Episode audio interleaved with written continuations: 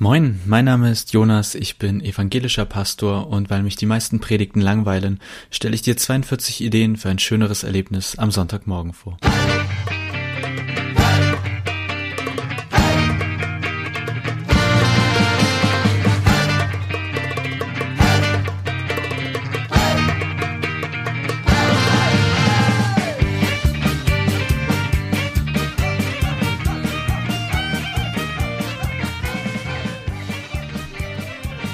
Folge 15, wenn das mal keine Folgen hat. Ich weiß nicht, ob ihr Willow Creek kennt. Willow Creek ist eine sehr große Gemeinde in den USA, die, oh Gott, vor 40 Jahren? Ich weiß nicht. Also vor jetzt nicht, also vergleichsweise nicht so langer Zeit gegründet wurde und aber riesig gewachsen ist. Mhm. Ich finde vieles an der Gemeinde spannend, vieles natürlich auch schwierig. Und ich will jetzt auch gar nicht über Willow Creek an sich reden, aber über einen, na, ein oder den Gründer, Bill Heibels. Der ist jetzt steinalt und hat leider auch in letzter Zeit irgendwelche Anschuldigungen ähm, wegen, ja, ich, ich würde sagen, sexuellen Übergriffen wäre das richtige Wort.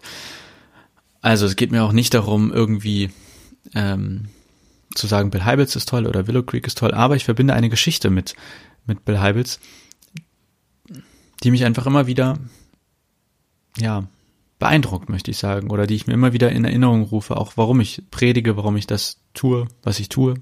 Ich meine jetzt das Pastor-Dasein, nicht das Serien gucken und dergleichen. Und zwar ähm, hat Bill Habitz mehrfach, also ich habe ihn schon mehrfach diese Geschichte erzählen hören und auch in einem Buch habe ich sie gelesen, die scheint also auch für ihn relativ wichtig zu sein.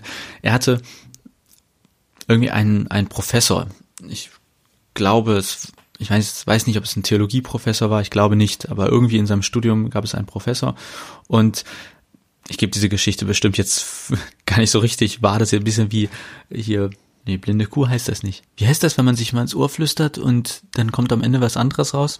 So ähnlich ist das jetzt. Egal, also. Bill Heibels, Pastor einer Megachurch in den USA, erzählt gerne eine Geschichte, wie ein Professor in seiner Ausbildung oder in seinem Studium relativ negativ über das Christentum gesprochen hat. Und er hat irgendwie gesagt, das bringt doch alles nichts, das hat überhaupt keine Auswirkungen, überhaupt keine Folgen, das mag zwar eine nette Geschichte sein, dieses Christentum und das mit diesem Jesus, aber faktisch mehr ist es nicht. Und besonders auf einem Kongress, da war ich sogar in Chicago bei der Gemeinde in den USA, ist mir das sehr eindrücklich in Erinnerung geblieben wie er sich da hinstellt, mit seinen irgendwie, weiß nicht, 50, 60 Jahren, dieser Bill Heibels, und sagt, wie ihn das auf eine Art erstmal verunsichert hat und wie er aber heute quasi jeden Tag wieder an diesen alten Professor denkt und an all die Menschen zurückdenkt, die in die Gemeinde gekommen sind, also an die Entwicklung dieser riesigen Gemeinde. Und er sagt und, und Gott verändert doch Menschenleben das ist das, was er dort erlebt und was ihm immer wieder Kraft gibt, wenn er zurückblickt auf die Menschen, die ihm begegnet sind, auf die Menschen, die in die Gemeinde gekommen sind und dann daran denkt, dass da ein Professor so gesagt hat, das ändert doch eh nichts. Menschen ändern sich nicht. Und er sagt, sie tun es doch.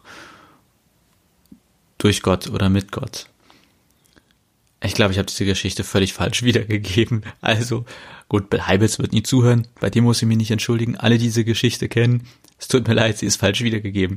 Deswegen jetzt einfach, also glaube ich, je länger ich rede, oh Gott, oh Gott, oh Gott, ein Glück hört uns keiner zu. Ähm, ich kann euch ja sagen, was, warum mir diese Geschichte wichtig ist oder was ich aus der Geschichte gemacht habe. Es geht mir darum, wir sind ja eigentlich bei Predigten und langweiligen Predigten und ich glaube, eine gute Predigt misst sich nicht an der Meinung von mir oder anderen Leuten, auch nicht daran, wie häufig sie im Podcast hier gehört wurde, sondern an den Folgen. Ich meine, das Kriterium der Predigt ist für mich die Frucht, nicht die Meinung. Und mit Frucht meine ich, welche Auswirkungen, welche Folgen hat die Predigt.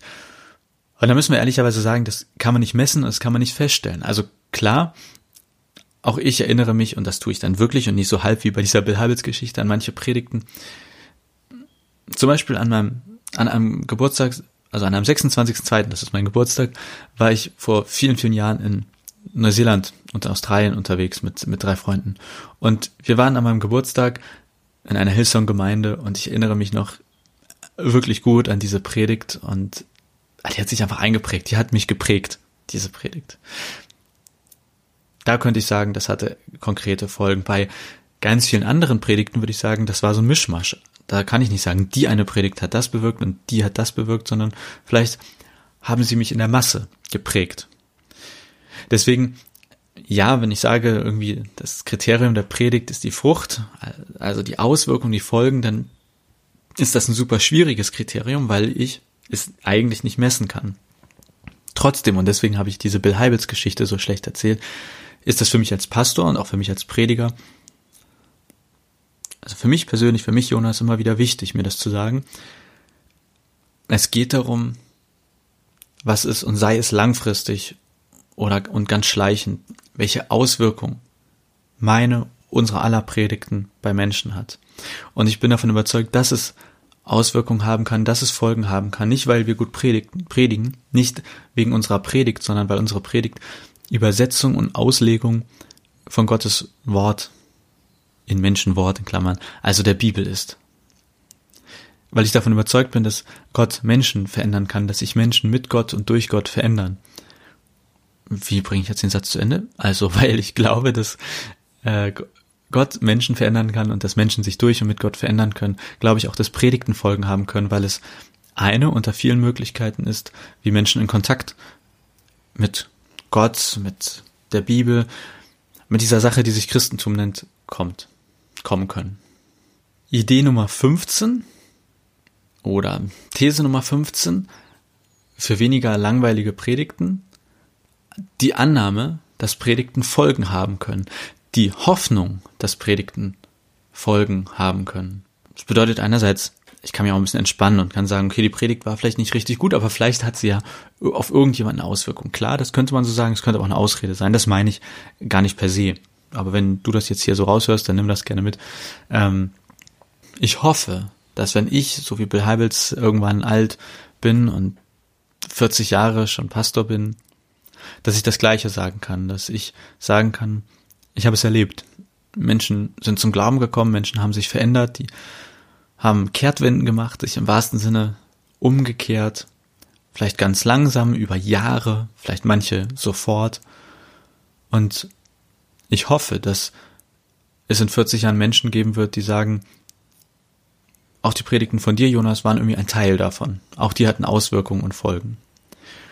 Und denn wenn, wenn Predigten Folgen haben, dann sind sie höchstwahrscheinlich nicht langweilig, dann haben sie irgendeine Relevanz, irgendeine Bedeutung für die Menschen, für die es Folgen hat. Ist das jetzt ein Tipp, wie man weniger langweilige Predigten hält?